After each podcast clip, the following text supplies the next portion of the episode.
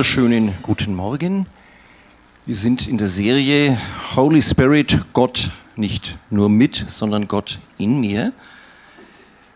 Wir schauen uns jedes Mal ein Kapitel oder so eine Passage an aus der Apostelgeschichte.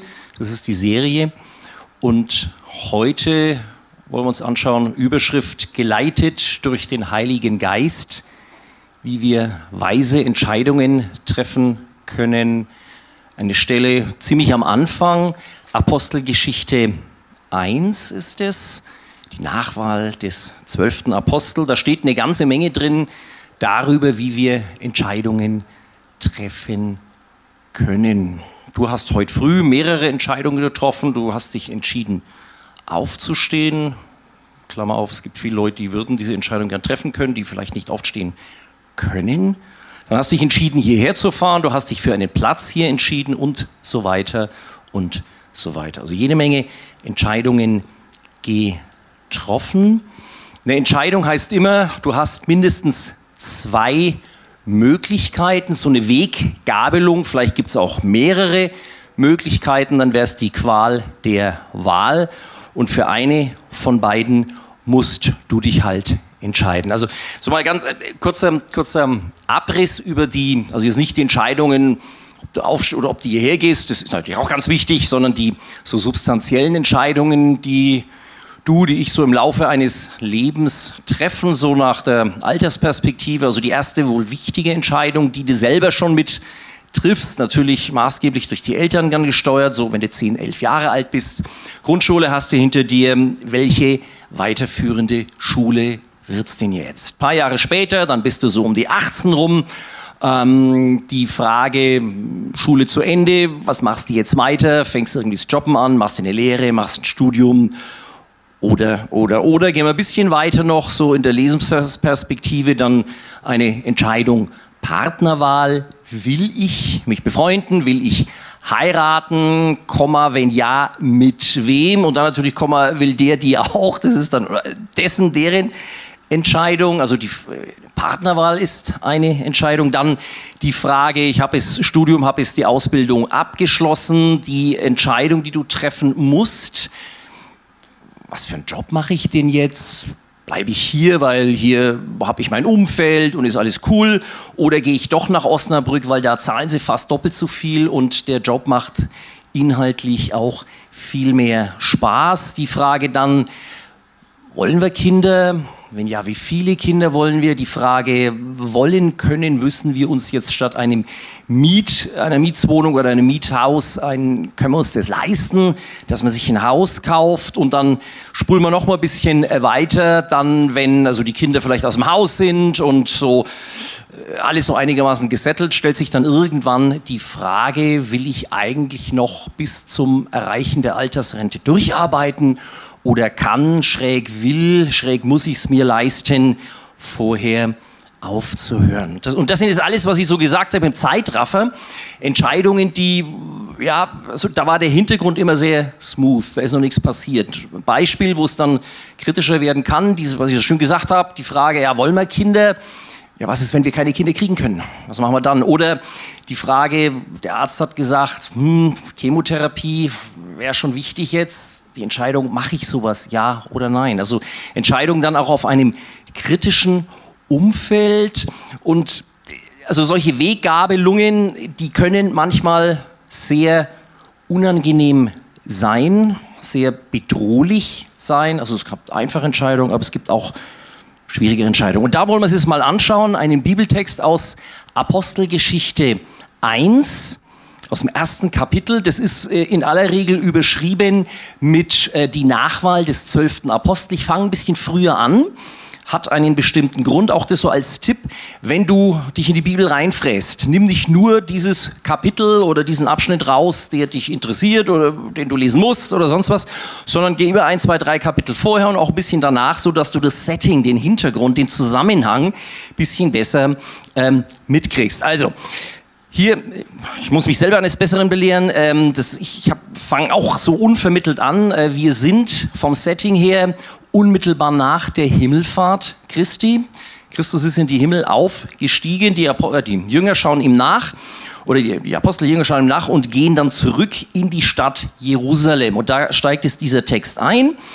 In der Stadt angekommen, gingen sie in das obere Stockwerk des Hauses, wo sie sich von nun an trafen. Es waren, dann kommen einige Namen, zu ihnen gehörten auch einige Frauen. Sie alle trafen sich regelmäßig an diesem Ort, um gemeinsam zu beten. Dann, das ist es hier, da habe ich in eckigen Klammern eine Stellungnahme von Jesus dann reingeschrieben. Ähm, das schauen wir uns dann, äh, also da unterhalten die sich über Folgendes. Judas, das war einer der zwölf Apostel, der Jesus verraten hatte, der hatte sich umgebracht. Und äh, die kamen drauf, dass wir, äh, dass sie einen Nachfolger brauchten. Deswegen in den äh, Bibelübersetzung, die wir sonst haben, da steht dann eben so sehr häufig als Überschrift die Nachwahl des zwölften Apostel. Also Petrus hält hier so eine längere, gibt eine längere Stellungnahme ab und da heißt es dann weiter an einer anderen Stelle in der Bibel heißt es, seine Stellung, also die Position von Judas soll ein anderer bekommen. Deshalb, so Petrus weiter, muss für Judas ein Nachfolger gefunden werden. Es muss ein Mann sein, der die ganze Zeit dabei war, als Jesus, der Herr, mit uns durch das Land zog, angefangen von dem Tag, an dem Jesus von Johannes getauft wurde, bis zu dem Tag, an dem Gott ihn zu sich nahm. Denn zusammen mit uns soll er bezeugen, dass Jesus auferstanden ist.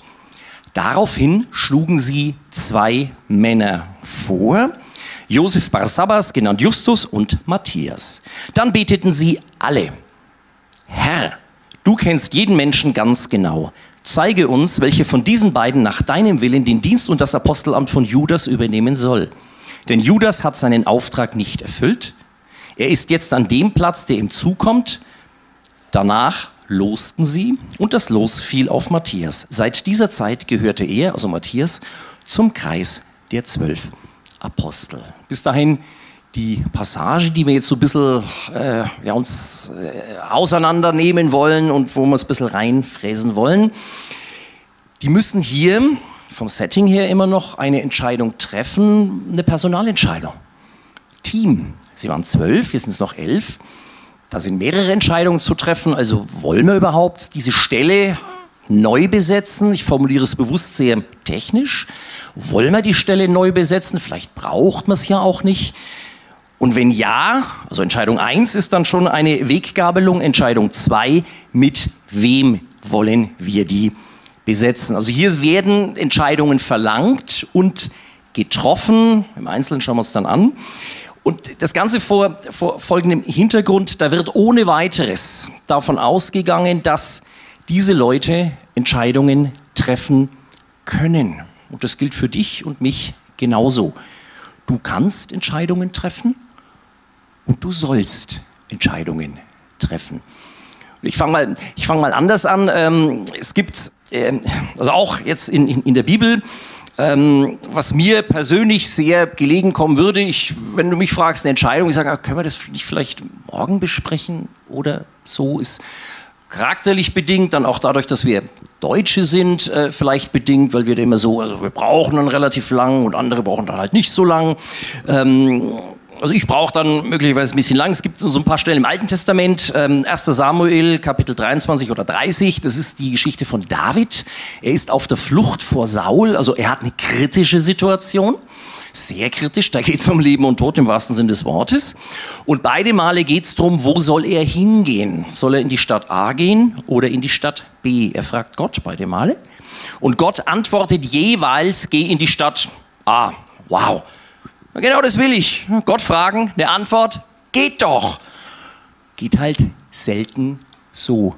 Sondern Gott, wie gesagt, will, dass du eine, Gott hat dich so gemacht dass du Entscheidungen treffen kannst selber und du sollst auch Entscheidungen treffen.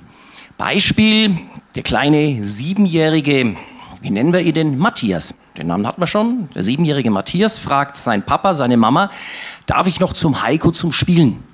Dann sagen Papa und Mama, ja, aber um fünf bist du daheim, weil dann und so weiter. Ne? Wenn der 27-jährige Matthias, sein Papa oder seine Mama, darf ich noch zum Heiko gehen? Das wäre komisch. Ja? Und wie, also du reifst irgendwann, Punkt 1, Punkt 2, das ist ein sehr, sehr biblisches Prinzip. Gott hat uns geschaffen nach seinem Ebenbild. Und wie ist Gott? Stelle aus 1. Johannes, da ist es also sehr schön komprimiert. Da sagt Johannes, ihr Lieben, lasst uns einander lieb haben, denn die Liebe ist von Gott und Gott und wer Gott liebt, der ist aus Gott geboren. Also Gott ist Liebe und Liebe bedeutet eine freie Entscheidung. Wenn ich zum Dani sagen würde, liebe mich, dann würde Dani denken, was haben sie dem ins Müsli heute früh gekippt? Weil, äh, also angenommen, ich hätte Macht übrig, ich wäre sein Arbeitgeber oder er braucht dringend Geld und ich würde ihm eins leihen können und so, dann wäre er natürlich nett zu mir und solche, na, also er wird Liebe oder Zuneigung faken, aber es wäre halt keine freie Entscheidung. Liebe bedeutet immer Freiwilligkeit und bedeutet immer, du hast eine Entscheidung. Ich liebe dich oder ich liebe dich nicht. Das muss nicht unbedingt was mit Gefühlen zu tun haben. Es ist zunächst einmal eine Sache der Freiheit, die du hast. Und weil du als Gottes Ebenbild geschaffen bist, hast du die Möglichkeit, dich zu entscheiden und sollst diese Möglichkeit auch nutzen. Wir werden uns es gleich anschauen, eine Grafik relativ lang mit fünf Filtern, wie du Entscheidungen treffen kannst. Und das wollen wir vorher mal durchexerzieren an einem Filter, den du kennst, den ich kenne, nämlich dem Kaffeefilter unter deinem Stuhl. Ist ein Filter, ein Kaffeefilter, wow, schon mal gesehen, klar, und ein Stift. Nimm's mit, den Stift nicht, den Filter. Ähm, und jetzt bitte ich, das ist dann auch ein Beispiel für, für, für gleich, wie wir es brauchen, ich brauche einen Beistand. Ich brauche einen Beistand, weil ich habe heute nur zwei Hände dabei und jemand muss mein Mikrofon halten und das ist die Sarah. Also ich bin der reizende Assistent und die Sarah. Also, so, lange Rede, kurzer Sinn. Filter, Kaffee oder wir machen erstmal Kaffee. Das ist so, also ich Chemie, ich sag dir nicht, mit welcher Note ich äh, Chemie abgebrochen habe. Ich führe mal so ein Chemie. So, vielen Dank. Also, ich mache dir jetzt einen Kaffee. Gut? Kaffee. Ah, ein bisschen mehr noch. Ein bisschen mehr noch, ein bisschen mehr. Ui, geht aber schlecht so. Also, Kaffee, Kaffeepulver, können Sie sich überzeugen? Kaffee, Kaffeepulver. Und Wasser braucht man auch, ne? Naja. Ah, ah, ah. Ich würde es jetzt nicht trinken. Deine freie Entscheidung. Das ist keine freie Entscheidung. Ne? Also hier, also das ist ein Produkt aus Kaffee und Wasser. Ausbaufähig. Jetzt machen wir das gleiche. Glas, Kaffee, Wasser mit einem Filter. Zack. Machen wir noch einen rein. Und zack. Filter. Kaffee. Wasser. So, es quillt und quillt und quillt und quillt und quillt. Bisschen mehr noch. Und dann warten wir jetzt einen kurzen Moment. Also es sieht auf jeden Fall besser aus. Schauen wir noch mal. Ich weiß immer noch nicht, ob ich das jetzt trinken würde. Es geht so Richtung Plörre, aber naja. Auf jeden Fall, also ist es irgendwie, ja, so, ja, ne? Also den würde ich jetzt trinken. Go for, nein, nein, das ist auch eine freie Entscheidung. Also ich lasse es mal so stehen, wahrscheinlich habe ich zu wenig. Also halten wir fest, geehrtes Publikum, geneigtes Auditorium, sehr ausbaufähig und auf jeden Fall schon deutlich besser. Die gleichen Ingredienzien mit dem einen Unterschied, wir haben hier einen Filter dabei. Und diese Bibelstelle, die ich gerade vorgelesen habe, da sind verschiedene, also da geht es um eine Entscheidung, das hat man gerade gesehen, eine Personalentscheidung in dem Fall. Und da sind verschiedene Filter drin. Ich habe mal, also fünf Filter habe ich jetzt da so rausnehmen können. Die wollen wir uns jetzt in der Folge mal anschauen. Und die Bitte an dich, wenn du es dann diese Kreise gleich siehst, nimm doch deinen Filter und deinen Stift in deine Hand und mit deinem Verstand mal doch mal diese fünf Kreise ab. So als Merkli für zu Hause.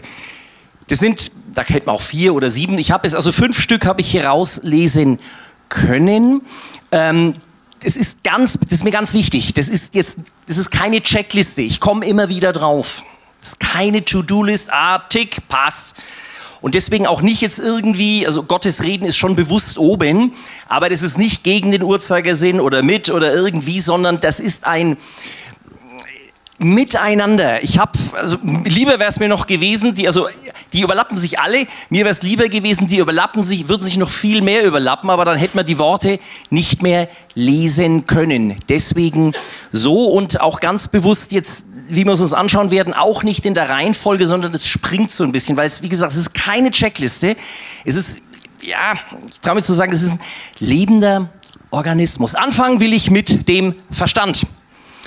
Der Verstand, wir hatten, jetzt, jetzt gehen wir rein in die, in die Geschichte wieder von der Apostelgeschichte. Ähm, ich lese nochmal den Text vor, den wir gerade zusammen gesehen haben. Da sagt Petrus, es muss ein Mann, also der Nachfolger von Judas, es muss ein Mann sein, der die ganze Zeit dabei war, also mit Jesus immer zusammen war und der, der soll mit uns zusammen bezeugen, dass Jesus auferstanden ist. Das ist der Bibeltext. Was die da gemacht haben, wenn man jetzt mal das rein technisch betrachtet, die haben hier eine Stellenbeschreibung kreiert. Wir suchen dich, du bist jung und hübsch, erfolgreich, kannst 18 Sprachen fließen und warst schon überall, bist teamfähig, belastbar und so. So steht das ja immer drin in diesen Stellenbeschreibungen. Die sagen hier, wir brauchen einen, der erstens die ganze Zeit dabei war, als Jesus der Herr mit uns durchs Land zog, also der die komplette Ausbildung von Jesus selber genossen, durchlaufen hat.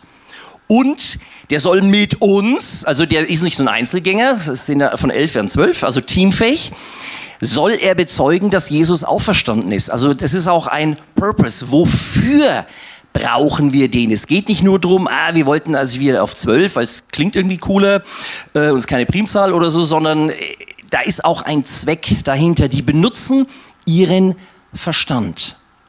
Ganz banal. Gehen wir weiter. Ähm, Verstand, jetzt in dem Fall passt es gut, das ist also Bibel, also wie gesagt, das ist nicht so, aha, jetzt kommt Verstand, es war Verstand, jetzt kommt dann die Bibel und kommt das, sondern das geht eins ins andere übel. Bibel, äh, über. Bibel heißt hier zunächst mal ganz, ja, das Wissen, abstraktes Bibelwissen. Wieso? Von 11 auf 12. Leipzig hat gestern auch in Unterzahl gewonnen. Geht doch, hätte man sagen können. Nee, 12, weil es zwölf Stämme waren im Alten Testament und sich diese Zwölferzahl durchzieht über das gesamte Alte Testament, auch im Neuen, aber das würde es zu weit führen. Ähm, also das war denen, die wussten das einfach. Die wussten das. Die Zwölferzahl ist wichtig. Also der Verstand paart sich hier mit zunächst einmal, ich sage mal, abstraktem Bibelwissen. Das ist aber nicht nur, dass die ein Bibelwissen haben, sondern die leben das auch. Beispiel aus der Apostelgeschichte haben wir jetzt nicht drauf. Es gibt in der Apostelgeschichte mindestens drei, also äh, doch, also im, im, in dem Zeitraum, als die in Jerusalem waren, drei Personalentscheidungen. Das ist die erste. Judas ist ausgefallen. Wir wollen, wir brauchen einen Ersatz für ihn. Nachwahl des zwölften Apostel. Dann gibt es in Kapitel 6 oder 7 geht es darum, dass ähm, immer mehr Leute, also Armenspeisung heißt es bei Luther, heutzutage die Tafel kam an äh, den Rand, an die, an die Belastungsgrenze. Die, die Apostel haben das bislang gemacht. Die Workload wurde zu viel. Da braucht man jetzt, da muss eine andere Lösung her. Das ab äh, Kapitel 6 oder 7, die Nachwahl der Luther übersetzt sieben Armenpfleger oder andere sagen die sieben Diakone, unter anderem Stephanus, der erste Märtyrer. Das ist eine wunderbare Geschichte, wie lösungsorientiert die da sind. Es ist nicht, wer ist denn jetzt da schon wieder schuld, sondern wir haben ein Problem und jetzt wollen wir das lösen. Und die dritte Personalentscheidung ist Kapitel 12. Ähm, Jakobus, einer der zwölf Apostel, also ein äh, leiblicher Bruder von Jesus, stirbt den Märtyrertod. Hier sind wir wieder nur bei elf statt bei zwölf. Da ist keine Rede davon. Ah, hier sind wir wieder nur elf. Hm, jetzt brauchen wir aber schon wieder ein zwölf. Der ist langsam kritisch. Hat einen anderen Hintergrund, Komma, weil Judas musste ersetzt werden, denn er hatte Jesus verraten. Jakobus musste nicht ersetzt werden, weil er war für den Glauben gestorben. Also das war nicht nur ein Bibelwissen, ich weiß, das steht da irgendwo im ersten Mose Kapitel sonst was rum, sondern ich lebe das auch. Beispiel ist von den, von den Musikern hier, die spielen halt dann ein C-Moll und ein A-Dur und dann kann er C-Moll greifen oder eben der Klampfe oder wie auch immer und dann leben die das, die probieren aus, vielleicht ein C-Moll oder dann mache ich irgendwas anderes draus. Oder du bist, was weiß ich, ein Computerfax und sagst, geht da nicht vielleicht ein anderer Weg, um das irgendwie, dieses Problem einfacher zu lösen? Also nicht nur, dass du ein abstraktes Wissen mit dir rumträgst, sondern dass du das auf eine Situation anwenden kannst. Gerade diese drei Personalentscheidungen, die ich jetzt hier so skizziert habe, hier Matthäus, äh, Matthias, Nachwahl, Tod des Jakobus und die Nachwahl der oder die Wahl der sieben Diakone mit Stephanus, das ist jemals jeweils situationsbezogen, die sagen nirgends, ah ja, jetzt haben wir das Personal, kennen wir schon, können wir lösen, sondern das ist jeweils anders, die leben das auch. Das nächste, was wir haben, der rote Faden. Rote Faden steht für, das habe ich übernommen aus dem Buch von Tobi Teichen, drei Schlagwörter. Deine Vergangenheit, deine Werte, deine Begabungen. Und alles zusammen kann man zusammenfassen als, was sind die Konstanten in deinem Leben? Zwei kleine Beispiele. Das erste von mir. Ich bin in Nürnberg geboren, aufgewachsen, also alles, alles Nürnberg. Ich war nie länger als, ich glaube mal vier Monate war ich mal äh, während der Ausbildung im Ausland. Aber sonst war ich immer in Nürnberg. Und als ich vor tausend Jahren dann hier ins ICF so mal reingeschneit bin, so erstmalig, fand ich es irgendwie cool. Aber es gibt, und dann, was mich dann fasziniert hat, unter anderem war dieses Verständnis von ICF, wir sind Teil der Stadtgemeinde. Das ist meine Stadt. Und das finde ich cool. Also, wo ein, wo ein Teil, das ist also Teil von meinem roten Faden in meinem Leben. Ich bin halt hier und das passt. Das ist Teil der Stadtgemeinde, das, das, das passt. Oder ein Beispiel auch aus dem Buch vom ähm, Tobi Teichen, so Begabungen oder Werte.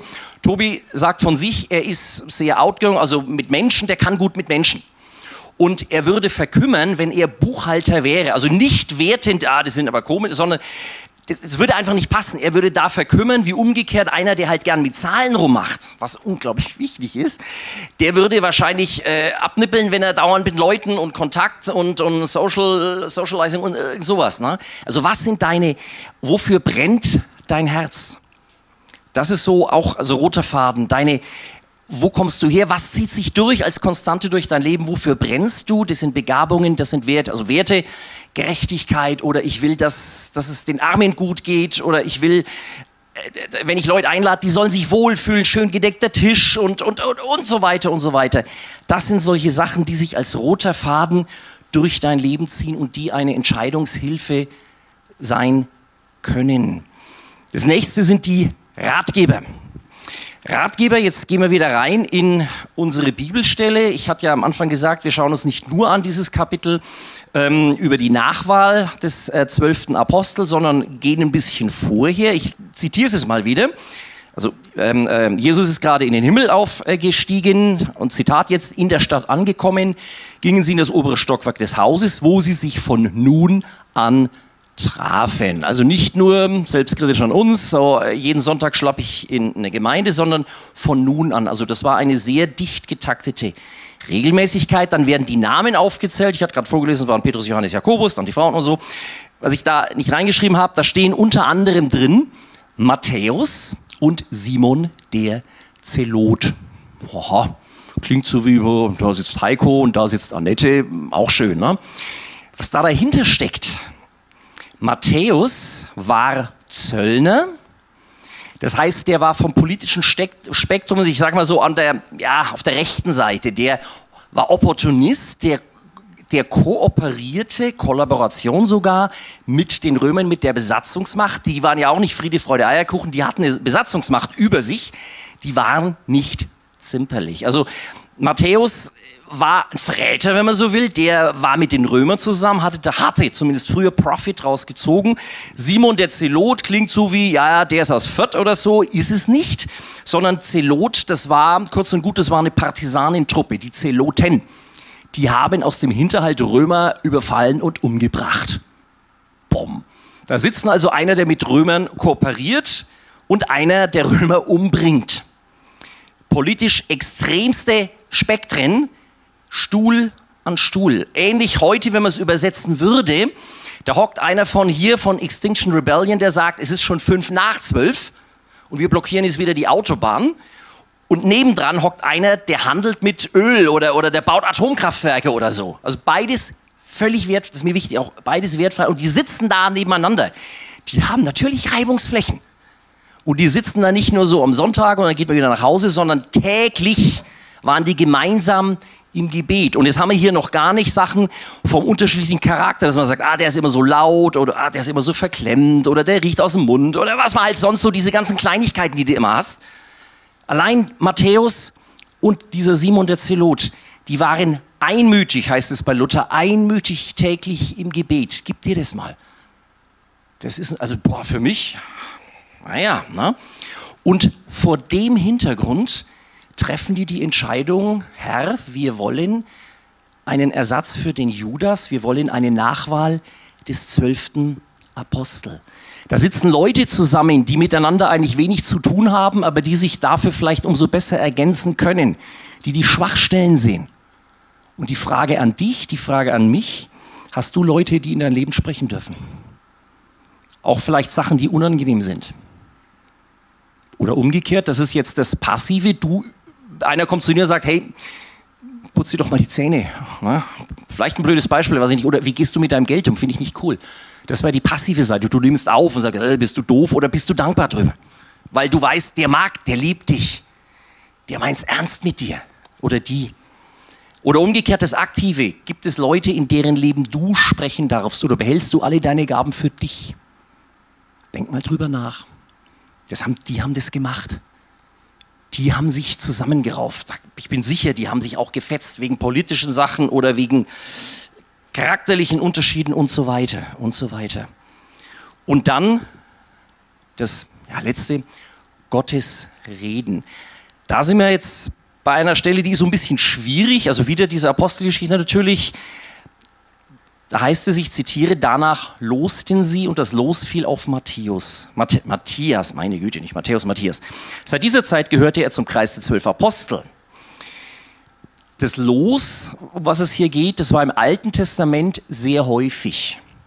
So, Entscheidungen wurden so erlost oder es wurde die, die Auswahl, die, die Landnahme der Stämme zum Beispiel, wurde erlost. Und zwar ist nicht so, wie wir es kennen, so aus der ähm, äh, Lotterie, so eine Losfee, die da so reingreift, sondern es wurde ein Los geworfen. Das kann man aus verschiedenen Stellen im Alten Testament sehen. Also es waren Kieselsteine oder kleine Hölzchen mit unterschiedlichen Farben. Die kamen dann in auch so ein Gefäß, also dann ein nicht durchsichtiges Gefäß oder wurden sie so einen großen, also so, die haben so togaartige Dinger da angehabt, da rein und dann rausgeschüttelt. Das Los wurde geworfen. Das kennen wir auch im Deutschen, diesen Begriff. Oder hier dieses Wort, was ich gerade zitiert habe, seit dieser Zeit gehörte Matthias zum Kreis der Apostel. Äh, sagen die deutschen Übersetzungen, im Original steht da sowas wie erkieseln. Die haben sich das erkieselsteint.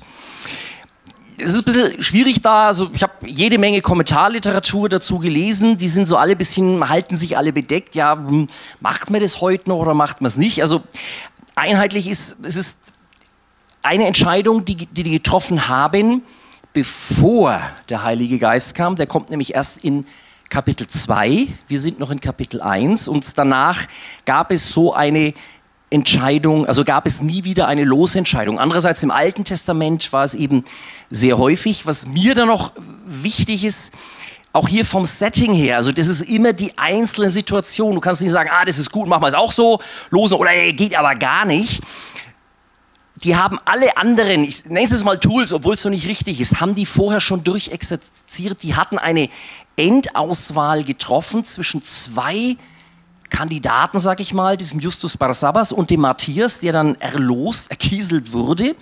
Das heißt, die haben sich da wirklich selber Mühe gemacht und von daher das als, ja, das meine ich so als Warnung wenn du dann dastehst und sagst, ja, Gott hat aber noch nicht zu mir gesprochen, kann sein, dann ist es ein Punkt. Frage auch, muss das sein? Ist nicht vielleicht alles andere schon klar? Weil wie gesagt, Gott will, dass du Entscheidungen triffst. Auch kritisch hinterfrag dich, bist du vielleicht zu träge? Also das geht dann auch an mich. Ich warte lieber oder will ich mich gar nicht entscheiden? Ich will so alle Türen offen halten irgendwie. Ein Ja, wenn ich sage, ich fahre, ich ziehe nach Oldenburg. Dann ist das ein Ja zu dieser Stadt Oldenburg. Dann ist das ein Nein zu allen 17.000 anderen Städten, die vielleicht in Betracht gekommen wären. Bist du bereit, auch diese Entscheidung zu gehen? Ich gehe diesen Weg und das heißt, ich gehe alle anderen Wege nicht. Die Frage der Verbindlichkeit. Also von daher Vorsicht mit dem, ah, Gott hat noch nicht zu mir gesprochen. Vielleicht hat er zu dir gesprochen über Ratgeber, über die Bibelstelle und so weiter. Also, ja, Vorsicht an dieser Stelle. Ganz wichtig dann nochmal, wer darf in dein Leben sprechen? Und jetzt sind wir beim Heiligen Geist, der wie gesagt hier eigentlich noch gar nicht auftaucht. Gottes Reden durch den Heiligen Geist. Der Heilige Geist wird häufig in, im Neuen Testament auf Altgriechisch dann bezeichnet Pneuma und hat aber auch, und das ist das hier das Schöne, den äh, weiteren äh, Namen der Parakletos. Der Parakletos ist der Beiseiterufer, also Para und Kletos sind zusammengesetztes Wort, der Beiseiterufer oder auch der Herbeigerufen. Also sowohl der Aktiv, der Beiseiterufer, hey, pst, ich muss dir mal was sagen, dann spreche ich dich an. Oder auch der Herbeigerufene, die Sarah war gerade meine Herbeigerufene. Ich habe sie halt, ne, also ich habe nur zwei Hände und dann hat sie mir geholfen dabei. Das ist eine aktive oder eine passive Funktion. Dieses Wort para, das, also aus, dem, aus, aus, dem Griechischen, das ist ein, ein wunderbares Wort, das, das können wir gar nicht richtig übersetzen ins Deutsche. Das hat was mit auf dich zu, zu dir hin und du zu mir. Das, das, das kriegen wir gar nicht hin. Beispiel der Paragraph. Das Paragraphenzeichen ist bekannt. Das ist ein Neben, eine Nebengrafik, Graph, Grafik. Da ist ein Text, sehr oft ein Gesetzestext und nebendran ist ein Paragraphenzeichen mit einer Ziffer. Das, die beziehen sich aufeinander. Oder der Paraglider. Kommt auch daher Para, dieses, bist ein Schirm und ich finde es so schön, dieses Beispiel, unter dem Schirm des Höchsten fliege ich. Das ist eine Beziehung da. Und dieser Parakletos, dieser Beiseiterufer, das ist übrigens ein Rechtsterm damals gewesen im, im, im, äh, in der Antike, ein Rechtsbeistand. Du stehst vor Gericht und äh, das war schon, bin schon ein bisschen aufgeregt und weiß nicht. Und dann hast du eine, der sagt, cool, ich kenne mich hier aus, ich rede für dich. Ja? Da bist du in einem Team drin und dieser Heilige Geist, der redet. Das ist so im frommen Kreis sagt man gern, ich habe Frieden drüber oder ich habe noch keinen Frieden drüber. Und jetzt vorgestern mit einem sehr guten Freund unterhalten, der war jahrelang CFO in allen möglichen großen Unternehmen. Ähm, Christ, und der hat es eigentlich noch, noch, noch nüchtern und für, für mich noch viel treffender gebracht. Da, da bewegst du was hin und her und denkst drüber nach und irgendwann ist klar. Wörtlich. Irgendwann ist klar. Also wenn dir das mit dem Frieden, äh, weiß nicht, also, dann ist, dann es passt, passt jetzt, sagt der Franke. Ne? Das ist die Stimme des Heiligen Geistes. Wenn du sagst, ja, jetzt ist es gut. Aber wie gesagt, das ist nur ein Teil von mehreren und wenn du, ja, also Frieden solltest du schon über eine Sache haben, aber bitte warte nicht unbedingt drauf, dass eine Stimme kommt und dies und das sagt. Das könnte auch schwierig sein werden. Und das Ganze, ich sagte es anfangs schon, das ist keine Checkliste, sondern es geht, es ist ein lebender Organismus, habe ich gesagt, es ist eine Beziehung. Es geht ganz primär darum, hast du eine Beziehung zu dem lebendigen Gott? Oder, jetzt sind wir wieder bei Entscheidung, hast du eine Entscheidung für den lebendigen Gott getroffen? Das ist auch eine Entscheidung. Du kannst Ja sagen, kannst Nein sagen. Dieses wenn Gott zu dir redet, wenn der Heilige Geist, dieser Parakletus zu dir redet, wunderbare Stellen im, im ersten Johannesbrief, meine, äh, im, im, im Johannes ähm, Evangelium, Entschuldigung, meine Schafe hören meine Stimme und ich kenne sie und sie folgen mir. Diese Beziehung, dass ich weiß, ja, das ist mein Daddy im Himmel. Der hat mir jetzt was gesagt, wie in welcher Form auch immer, über einen Ratgeber, eine Sache, die ich vielleicht gar nicht habe hören wollen, wo ich merke, das war aber richtig, endlich hat mir einer gesagt, dass ich mir die Zähne zu wenig putze, weil ich aus dem Mund, oder irgend sowas, die vielleicht unangenehm sind, aber die hilfreich sind. Und aus der Bibel heraus, wo ich sage, das, das, das, es passt, jetzt ist es, jetzt ist es klar. Und abschließend dazu diese Sachen mit Entscheidung treffen. Das war jetzt vielleicht alles ein bisschen technisch, weil es hilft halt mir. Also Checklist, ich bin ein großer Freund von Checklisten, muss mich da selber dann immer zügeln dabei. Noch ein paar Anmerkung, es geht eigentlich um Beziehung. Wenn du eine Entscheidung triffst, dann ist die vielleicht falsch. Passiert. Nur, eine Korrektur ist bei Jesus immer möglich. Das hat uns Joanne sehr schön erklärt vor, ich glaube, zwei, ich weiß gar nicht, also auch im Rahmen dieser Serie mit der Saulus, der zum Paulus wird. Der hat nicht nur aus Versehen eine falsche Entscheidung getroffen, der hat bewusst sich entschieden, ich will diese Christen alle verfolgen und so viel wie möglich umbringen. Also falscher geht's nicht mehr. Und Jesus sagt nicht, ah, der mache ich Platz, sondern er geht ihm nach. Ich habe einen Job für dich. Ich will mit dir zusammenarbeiten. Es war kein leichter Job, aber der hatte auch das Standing dafür.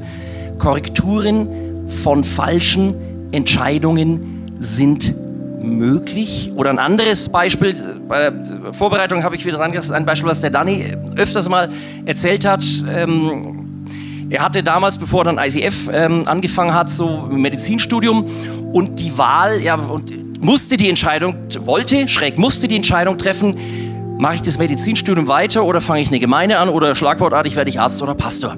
Und ich habe ihn vorhin, also vor, vor der ersten Celebration, danach darf ich das Zitat bringen? Ja, darfst du bringen. Und ähm, dann hatte er folgendes Zitat mir gegeben. Ich zitiere. Gott hat zu ihm gesagt, so wie du dich entscheidest, werde ich dich segnen. So wie du dich entscheidest, werde ich dich segnen. Das ist kein Spruch für mich oder für das einen von Danny gewesen. Allein der ist, ich war so. Und das, der Hammer für mich war, ich habe ihn gefragt, ich stand da und da stand noch jemand anders, also jeder brauchte was von mir. Es war nicht so, dass er gesagt ah, ich habe jetzt gerade drei Tage gebetet und fünf Stunden gefastet und dann, sondern, hey Dani, ich brauche dich mal schnell. Und dann on the spot weiß er das noch auswendig. So wie du dich entscheidest, werde ich dich segnen, eine Beziehung zum lebendigen Gott haben und diese Beziehung auch zu leben jetzt dann wirklich abschließend, alle die sind weg, diese fünf Kreise. Ratgeber als Beispiel, dass dir einer was sagt, dass dir einer in dein Leben spricht oder dass du in das Leben eines anderen sprichst, das ist keine Instant-Sache. Das braucht Zeit. Da musst du dich investieren in den, in die und umgekehrt. Da muss Vertrauen da sein. Das geht nicht instant. Dass du in der Lage bist, Bibelkenntnisse zu haben, das braucht Zeit. Da musst du so eine Passage oder am besten das ganze Buch drei, vier, fünf, 18 Mal gelesen haben. Das dauert. Du musst den Verstand trainieren und die Stimme deines himmlischen Vaters zu hören, unterscheiden zu können, auch wieder eine Entscheidung, unterscheiden zu können von allen möglichen anderen, was da im Hirn so rumschwirrt. Das braucht auch Zeit und Übung. Die Frage an dich und an mich, machen wir das? Worin investierst du dich hinein? Investiere ich mich in Netflix oder in den Club? Das ist ja alles gut und schön. Oder habe ich vielleicht auch noch ein paar andere Prioritäten? Es geht um eine Beziehung. Es geht um eine Beziehung zu dem lebendigen Gott. Und wichtiger als jede neue Information ist deine Begegnung mit Gott. Wichtiger als jede neue Information ist deine Begegnung mit Gott. Dieses Gegenüber, dein himmlischer Vater.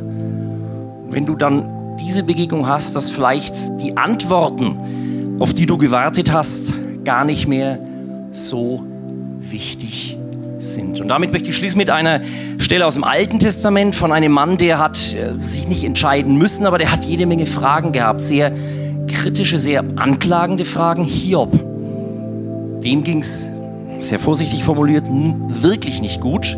Und ganz am Ende des Hiob-Buches begegnet ihm Gott. Und daraus, damit wollen wir dann schließen, eine kleine Passage aus Kapitel 42. Muss ich mir umdrehen, das kann ich nicht lesen. Also auch hier lassen wir einen Vorspann mit. Gott redet zuerst, hat zuerst zu Hiob gesprochen und jetzt spricht Hiob zu Gott. Er zitiert Gott. Du Gott hast zu mir, Hiob, gesagt hör mir zu, jetzt rede ich, ich will dich fragen und du sollst mir antworten. Und jetzt sagt Hiob zu Gott, Herr, ich kannte dich nur vom Hören sagen, aber jetzt haben meine Augen dich gesehen. Der hat keine Antwort bekommen von Gott, er hat Gott bekommen. Und das wünsche ich dir, das wünsche ich mir, das ist das Entscheidende. Diese Beziehung, dieses Gegenüber, auch dieses Bewusstsein, hey, ich bin ein Gegenüber des Allmächtigen. Und er schaut auf mich ich schaue auf ihn. Damit entlasse ich dich aus der Predigt mit den ganzen Tools für Entscheidungen. Das ist wichtig, aber das ist das Entscheidende, diese Beziehung, die du haben kannst und haben sollst zu Gott. Vater im Himmel, ich danke dir, dass wir Entscheidungen treffen können. Ich danke dir auch, dass wir Entscheidungen treffen müssen. Ich danke dir, dass du uns befähigt hast, dass wir einen Verstand haben, dass wir die Bibel lesen können, dass wir Freunde haben, die es gut meinen, auch wenn das vielleicht manchmal hart klingt, was die sagen. Und ich bitte dich, dass wir auch das Standing haben, dass wir offene Ohren, offene Augen haben für das, was uns Leute, die es gut meinen, mit uns vielleicht Kritisches sagen, dass wir Standing haben, das Rückgrat haben, dass wir das aufnehmen, dass wir damit arbeiten. Ich bitte dich, dass wir unsere Zeit besser einteilen, dass wir solche Freundschaften kreieren, pflegen, die musst du aufrechterhalten, dass wir unsere Bibelkenntnisse vertiefen, nicht nur so oberflächlich, dass wir deine lernen, deine Stimme aus allem anderen herauszuhören. Ich bitte dich, dass wir lernen, weise Entscheidungen zu treffen, die ein Segen sind für uns und ein Segen sind für die Leute, mit denen wir zu tun haben. Auch eine Werbung sind für die Leute, mit denen wir zu tun haben. Hey, der entscheidet eigentlich immer irgendwie cool oder ganz oft. Und vor allen Dingen bitte ich dich, dass wir dich erkennen als der himmlische Vater, den wir haben, als der Gegenüber, als der, der uns zuspricht, Mut und Trost und Ermahnung und Aufbau und was halt gerade, was wir halt gerade brauchen. Ich danke dir dafür, dass du ein liebender Gott bist, dass du ein kommunikativer Gott bist, dass du das Wort bist, dass du sprichst. Amen.